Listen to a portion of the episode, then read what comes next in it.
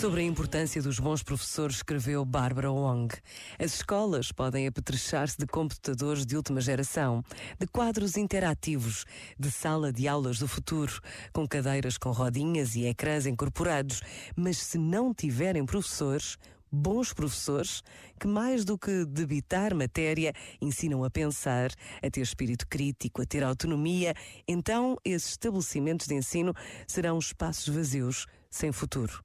Os professores que questionam, que fazem perguntas incômodas, que tiram os alunos do conforto e os confrontam, são os que fazem a diferença. São os que ajudarão os nossos filhos a manter a humanidade. Não precisamos de autómatos que debitam fórmulas de sucesso, mas de pensantes e empáticos. Este momento está disponível em podcast no site e na app.